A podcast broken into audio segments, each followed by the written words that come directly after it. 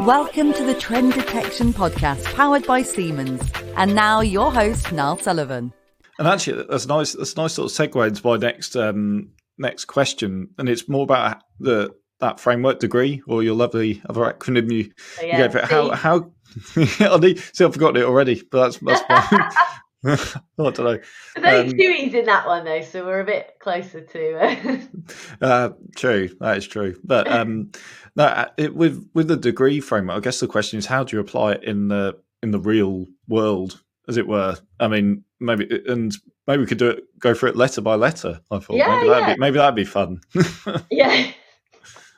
Um, I mean, I suppose like so from a decarbonisation point of view, um, it's probably focusing in on your gas, your electric, um, you know, that you're using, your water usage that you've got on your facility.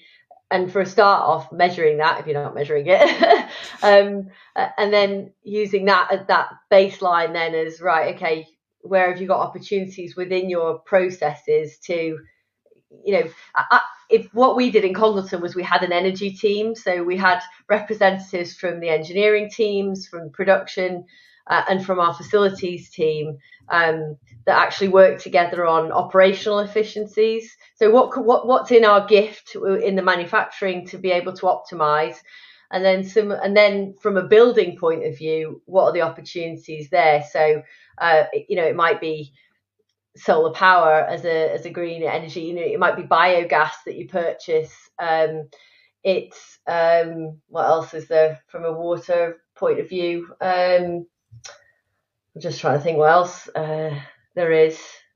Um, from a facilities point of view, like if you one of the things that we did was around the windows, so um, they weren't double glazed. So that might sound like a simple thing, but that's quite a big job when you get into to, to changing the windows on a whole factory. You know, putting LED lighting in.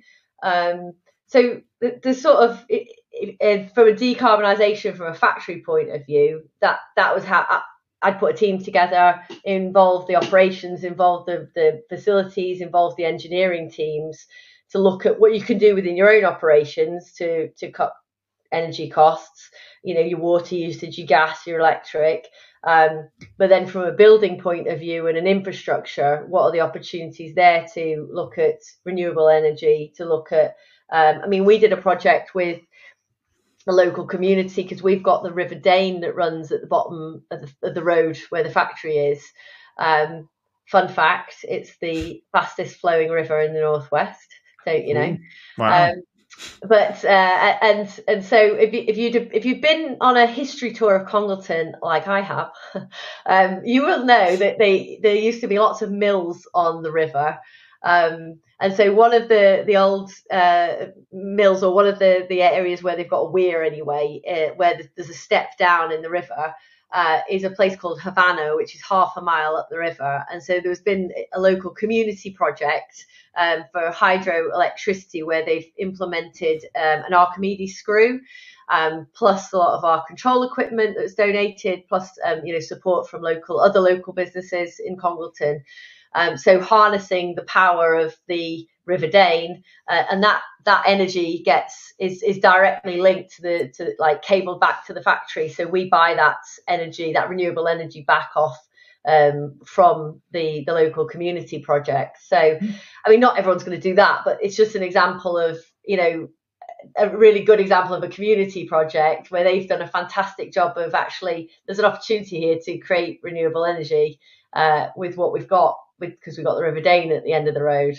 Um, so so yeah, but not everyone would go. Not everyone's got a river at the end of the road, but that's just an example of working together with the community, I guess, and putting technology in. Some of it mega old, an Archimedes screw, um, but new technology as well in terms of the control equipment uh, to be able to to harness that. So yeah, decarbonisation. That that's probably um, one way to to go.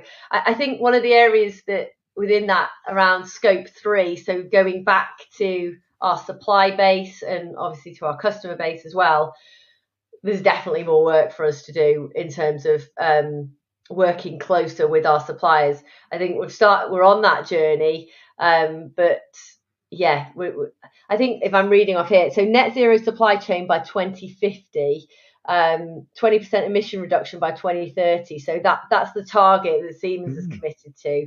Um, and yeah, it's it's a long, it's a journey, um, but one where we have to work together with our supplier base to understand what what it is that they're doing, how we can support them as Siemens, um, and make sure that yeah, that, that their operations are as uh, you know as sustainable as they can be, and, and what emissions that they have in the manufacturing of components that come into our products.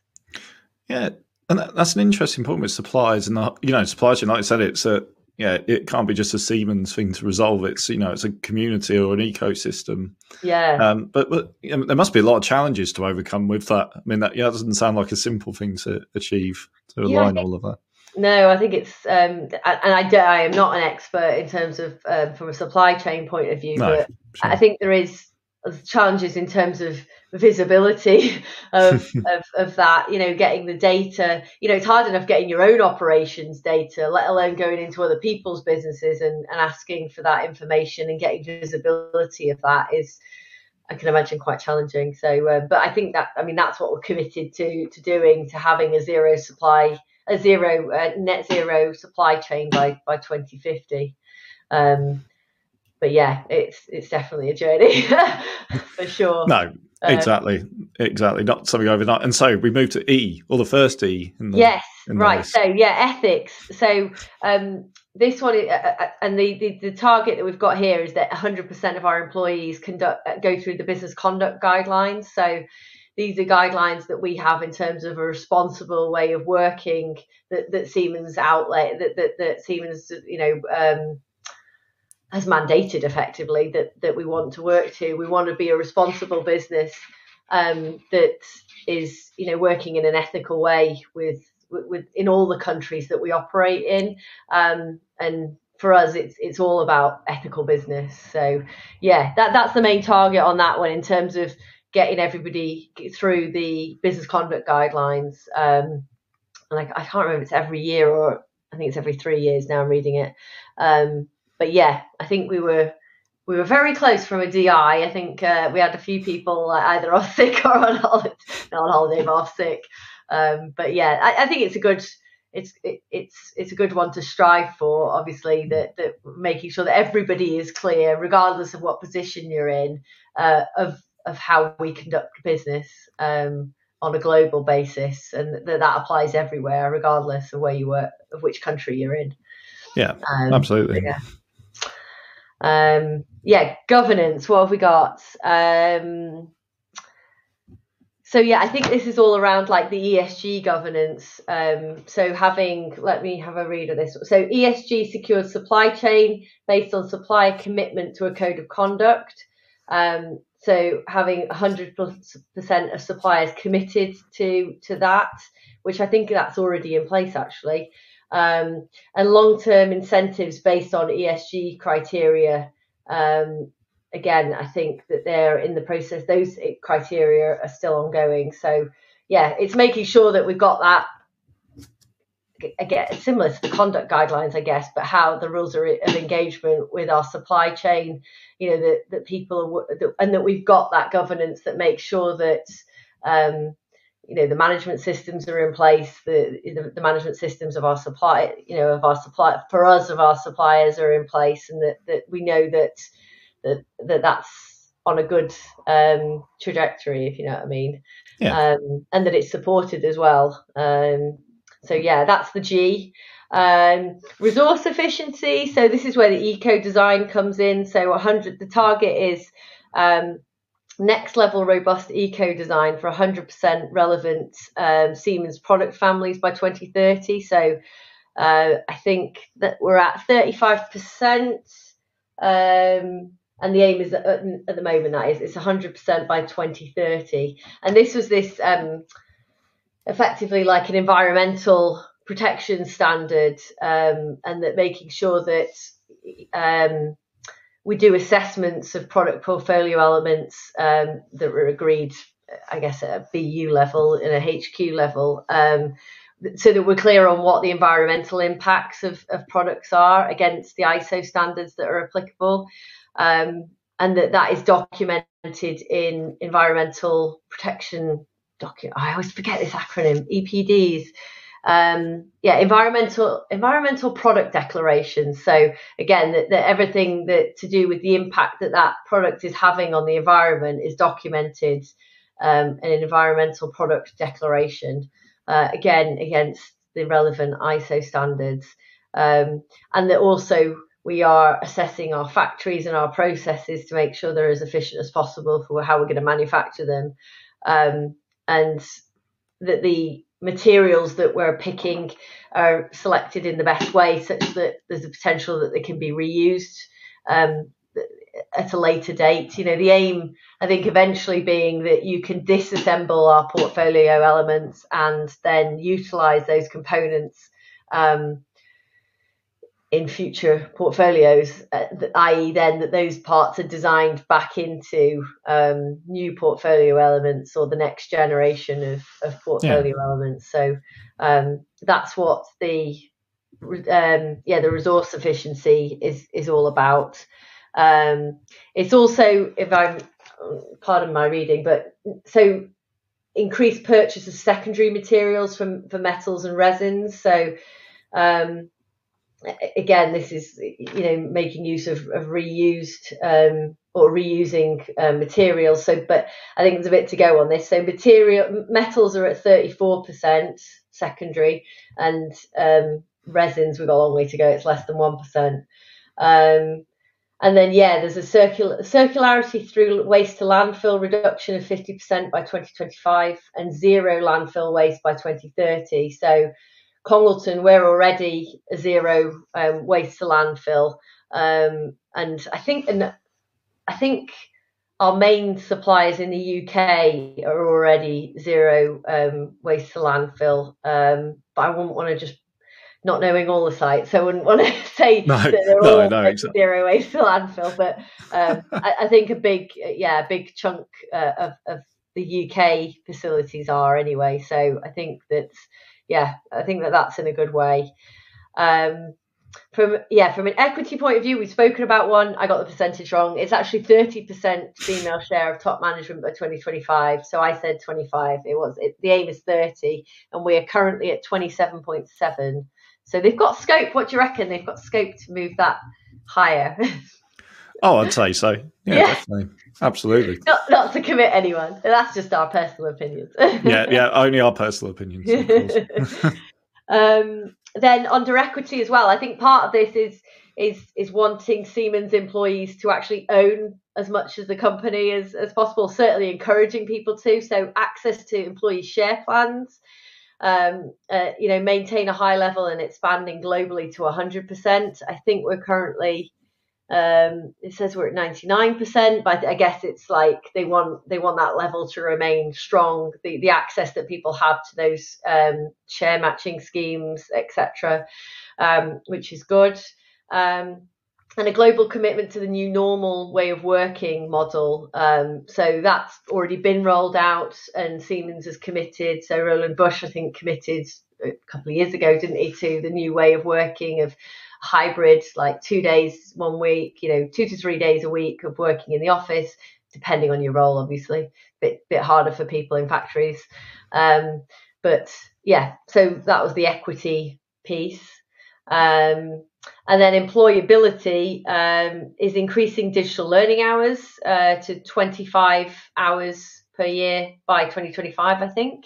Um, and then we're currently at 21 hours. So it's it's tracking learning hours that oh, and and giving people opportunity to spend time on learning and promoting a growth mindset of employees. Because I think I know I've heard lots of people talk about. I hear Roland Busch talking about it all the time that actually if we're going to be a sustainable business over the long term you know we need to be constantly learning new things we need to be open mm. to the fact that where we are now is just where we are now we need to always be um, you know you don't know what you don't know. You need to be learning uh, and and constantly um, being open to new ways of doing things um, and being passionate about uh, being curious i guess and and and thinking right what, what else is there to know? How can we make sure that we're in a good footing uh, over the long term and, and that we're constantly um, evolving. We're you know reinventing ourselves all the time. So I think having you know encouraging people a learning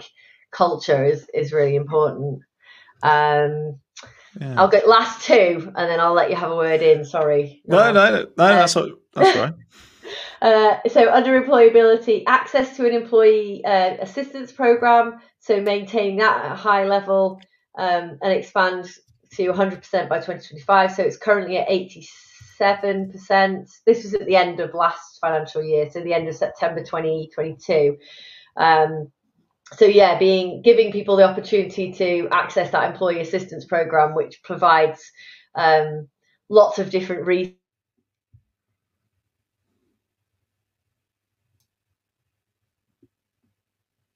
assistant yeah effectively uh, giving them opportunity to, to talk to different people and, and offer that support um, and then yeah uh, and then 30% improvement in Siemens globally aggregated lost time um, lost time incident frequency rate by 2025 so yeah uh, reducing our our um, lost time through accidents i guess or um, as a target. So yeah, so yeah, that that was they're, they're all of the, the global targets. We'll have to see, but me and you will have to have another session in a year's time and see where we go after uh, we've got the latest one out and we see what the progress is. Yeah, that's a challenge. I accept. That's a challenge I accept. And mm-hmm. actually, on on the learning front, that's something that's really impressed me since um, we've been cut, become part of um, Siemens. You know, all the learning initiative and my learning world, which we use. And actually, for those um, for any of our colleagues who are listening today, um, by listening to this podcast, it counts towards your learning hours. So just just as a little little plug there, but um, any of our podcasts, I should say, actually. Um, you need to put that on the yeah on the, uh, the when you when you post them anywhere, like this counts to your learning hours. well, exactly, but, but it's just and it just shows. I, I have that mindset as well, but it just proves that you can learn from yeah. anywhere really, and it doesn't you know because you think learning, you think oh courses or um, yeah not that there's anything wrong with that, of course, or documentation. No, no, there isn't. But you think like that's how we've been conditioned, isn't it? To you know, it's if you're on a course or if you're on a degree or if you're on a college course, uh, and then that that's the only thing that is actually learning. But yeah, there's different people learn in different ways, though, don't they, as well? So I think it's good having all these different forums and different ways of doing things. Yeah, I mean, I, I mean, I learn yeah, I listen to a lot of podcasts, which is probably unsurprising what, what I do. I do read as well, but yeah, a lot, lot. I mean, do you? Who are the people you follow? So, who do you like? If we're talking about learning and stuff, and in, your particular role, like who you know, who do you follow? I know you're very active on LinkedIn as well. Is there any sort of influencers that sort of? Um, um, I mean, I like listening to uh, the Diary of a CEO, uh, so mm. Steven Bartlett, because he he, well, he puts out about a couple of podcasts a week, uh, but they're always different people, you know. And you can even if you pick up a couple of things in each of, and they're generally about an hour and a half, aren't they? But yeah, and then and then they're normally obviously promoting something, but or you've got a book out. But there's loads of good insights from from people that I hear off of. So I first heard about Ryan Holiday uh, off one of um, Steven Bartlett's, and he is all about Stoicism. Um, and so since I listened to that podcast, I've I, have bought a couple of his books and um, have been reading the Daily Stoic, which I totally recommend for anyone. Uh, it's just a nice little like per day, and it's all about like taking responsibility of you know not like letting outer things control you, accepting stuff for how it is, um, and but it's how about how you respond to, to things. And I, I think that goes quite nicely with a growth mindset. Like you, you know you are where you are now but yeah it's not where you have to be. It's how you approach it and you know that that will ultimately define where you end up. Um, so yeah so the, the Steven Bartlett Diary CEO they're really good. Um, you know about three hours a day. I'm listening to um, uh, Arnold Schwarzenegger's new book uh, you know the seven seven tools to being useful at the moment. Right. So uh, yeah, I'll I'll let you know about that one when I when I finished it. But but his is his is quite good. I don't know if you've watched his uh, Netflix, but he's also that was also really uh, really inspiring. Um, yeah. But yeah, I think like sometimes there's so much content out there, isn't there? That I was getting lost in. You know, you think, oh god, right, I want to listen to this, I want to listen to that, or I want to read this and read that, and then I ended up like, oh my god, I don't know where to start because there's so much. So I whittled it down to like, right, I, I'm going to listen to Steve Bartlett ones uh, because, uh, you know, he's always got different people on. So you're learning something different. And yeah, and that way I don't get lost in, in too much. Um, and of course I listen to Roland Unplugged, you know. Yes. Yeah. Of course. I was waiting. I was waiting. I was waiting for that. And you can add you can add trend detection to your to your list as well. Absolutely. Um, yeah, yeah. On, any, on your on your uh, podcast near you, wherever you get your podcasts. yeah, wherever you get your podcast. Um, yeah, so Siemens Podcast Network first of all, and every other one after that, I should say. But but um, no, that's that's pretty cool. And, and the other reason I was sort of going on to that, you talked about equity, and I actually put it as our last. We talked about not not doing the questions in order. That's how they come up, but because we're talking about it, I think it's quite an important one. So that you know, diversity, equity, inclusion, and I follow well, follow you. I'm connected to you on on LinkedIn. So not follow doesn't sound so nice, does yeah, it? Yeah, yeah, we're connected. We're yeah. connected, aren't we? Yeah, but um, it, yeah. So it's just it comes across massively, obviously, how passionate you are and how involved you are. I'm just sort of really intrigued where you know where that sort of comes from. Is it a personal story? Is it through working at Siemens? Is it a bit of both? But I guess. Yeah, I think like it's just be I think more on the the whole diversity side. If it's like if you go into a room of people and you tend to gravitate towards someone that that either looks like you or is the same gender. You know, if there's a room full of women and there was one bloke, you'd probably like shuffle over there and maybe have a chat with them first, or you know, you'd like. But so it's nice to um, have a more diverse group of people uh, and, and i think like i said we were talking about before like diversity is equals productivity at the end of the way dave. You can think of different ways of doing things and the more different groups not just gender but different groups of people that you could that we siemens can bring into the business the, the more you know different outlooks that you know it can only be a good thing. You know we'll have different ways of looking at things and different ways of solving problems we come up with new technologies and you know have different innovations because we've got different ways of thinking. If if you've got everybody who's got all the same experiences and the same background then you're just going to get the same and we're not going to do anything differently. And if we're going to be sustainable uh, over the long term, which we want to be another 100 and however many, 76, 77 years now, uh, then absolutely we need to be um, creating an environment where um, everyone feels welcome. So not just women, not just you know minority, like everybody feels feels welcome that they can be the, their whole selves, that they can you know feel comfortable when they come into work, and then as a result be as creative as they want to be, and um, yeah, and and think and feel safe so that they're able to focus in on what it is that's important for helping us as a business in the long term and helping them grow as individuals so yeah, I'm passionate about getting more women into manufacturing and engineering, but I'm also passionate about making sure that everybody feels included and that we create, you know, an, an industry and it, well, and in our case, a company where everybody, everyone in the whole company feels that they are safe working here and that they feel valued and that their voice feel heard, feels heard. Um, and but yeah, uh, but there's a lot less women in manufacturing and engineering. So yeah, so I, I, I like promoting. Um, uh, so last week we had the um, so the so it was a, a early no it was the 31st of October Halloween, but that's got no bearing on it. But it might make people remember when they look back. Um, we had the Women in Manufacturing event at the Manufacturing Technology Centre that was organised by the Innovate UK um, Knowledge Transfer Network. And um, so Dr. Megan Ronan and um, and also the IFM, so the Institute for Manufacturing from the University of Cambridge or Cambridge University. I never get which way around it is. Um, and and that's a lady called Kate Wilshire. So between those two fabulous ladies. They organised it all, um, and I was able to join one of the panels, and we ran some of the sessions in the afternoon. But um, yeah, I think one of the things that came out, or lots of things came out, but one of the things that came out was just the image of manufacturing and trying to get more. I will, I'll say females, but diverse images mm. of people within manufacturing, within engineering out there, so that you you know people see that it, it's not just how it's always been, um, and that actually we want to encourage a diverse um, population um, of people in, in manufacturing and in engineering.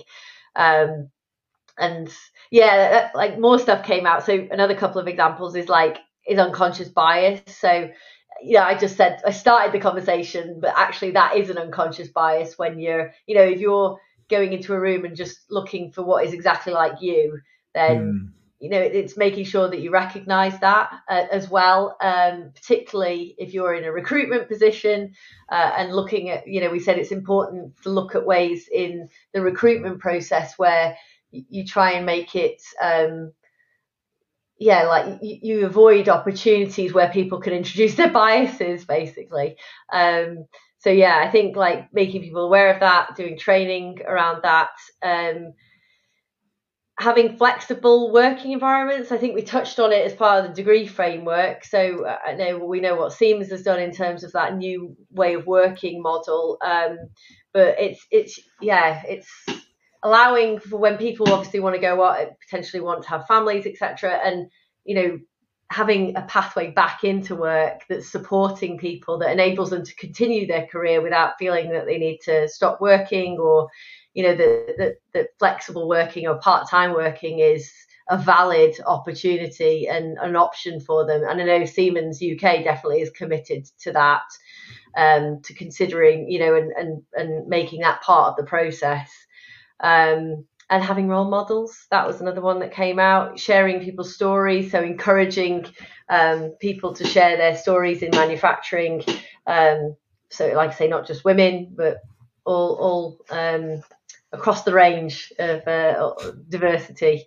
So yeah, so yeah, there's loads there's loads to do, isn't there? But it, I, it's really interesting that you don't want to put say I, I know it, that was a women in manufacturing event and we definitely need to get more women into manufacturing but for me it's about making spaces where everybody feels safe and valued and um, but as a result then we encourage more people from different backgrounds um, to join us um, because they see that actually it is a place where they would fit in where they would enjoy working and where they would feel feel safe and valued so yeah yeah, and I, and I guess you you uh, at those type of events you must learn about because there must be initiatives obviously in place. I guess the question I was originally going to ask was around, you know, the, the and you mentioned yourself, it's an industry, probably, you know, as a whole. Are they uh, are companies or manufacturers now sort of taking notice of the fact and being proactive on, you know, looking for ways to do that, uh, to you know, to resolve some of the, the things you you raised just then? Um, I mean, I, I, yeah, I'm not sure how many have different policies. I, I know what Siemens is. You know, we in the UK have got a gender equity program that was introduced earlier this year um, around commitments to supporting the, the, degree target framework ultimately, but it, from a UK point of view, um, I, I I don't know is the is the honest answer. I don't I, I don't I've not seen any publicized in such that it has reached me on you know different forums and things. I think it's definitely there's more awareness now, or there's there's a, a growing awareness. Um, but yeah, there's there's definitely still work to to be done to get you know to have people really focus on it and commit to you know to doing things that are similar to to what Siemens has committed to in terms of you know as an example um, having a, a 50% um, panel, you know, of, of um, people interviewing, but also, you know, when you're um, doing the interviews, that, that, that that's a fifty percent split on genders. Well, either way. Um, so, but yeah, I I don't know is the honest answer on on. I've not I've seen huge like number of companies, you know, talking about what what they're doing. Um, but uh, yeah, and that's not to say people aren't. It's just you know that that's maybe I've not heard about it. Please like and subscribe on all major podcast channels and find out more about Senseye predictive maintenance at Siemens.com.